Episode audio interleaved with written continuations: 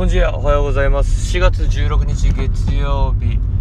サンパウロ森清恥をやっていきます。えー今回のテーマはえー話の聞き方と一言メモ。というテーマでお送りしていきます。まあ単純にですね2つテーマがあるわけですが。おはよ。う2つ、まあ、話の聞き方と、まあ一言メモっていう部ちょっとハッピーな気持ちになれたのでそれを、えーご紹介します。まず1つ目は話の聞き聞き方ですがやっぱりなんか話を聞き方がいいとですね、まあ、自分が発言する時にハッピーな気持ちになれますよね。なんかまあ学校の仕事の中でもこう職員の勉強会みたいなのがあってその時に自分がこう発表者になった時にですねこうすごくほほえ微笑みながらうなずきながらこう聞いてくださる、まあ、先生とかもいてですねやっぱりそういう人が1人いるだけでなんか無条件で自分の意見が認められているような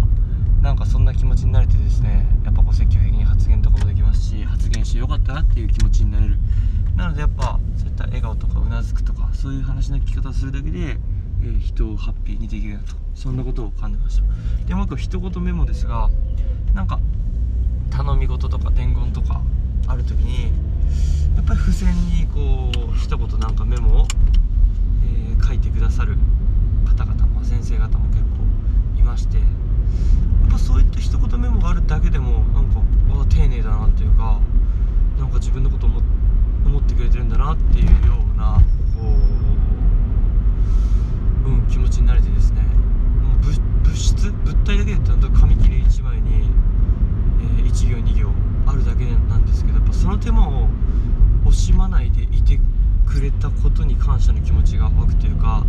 えーすごく、え幸せな気持ちにしてくれるなと。なんかそんなことを感じた、えーまあ、昨日一日だったかなと思います。ということで、まあ、そういった本当に少しの違いですがたったそれだけの少しのことで、えー人の気分はですね大きく変わると思いますのでその小さな積み重ねがやっぱり自分が担当しているクラスという、まあ、30人以上の集団になってくると本当にこう雪だるま式にですね良くも悪くも増えていくと思いますんでやっぱそういった部分を大切に、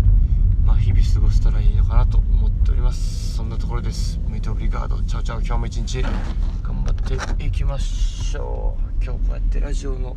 撮るという手間を惜しまなかった自分も褒めてあげたいなと思います。alla prossima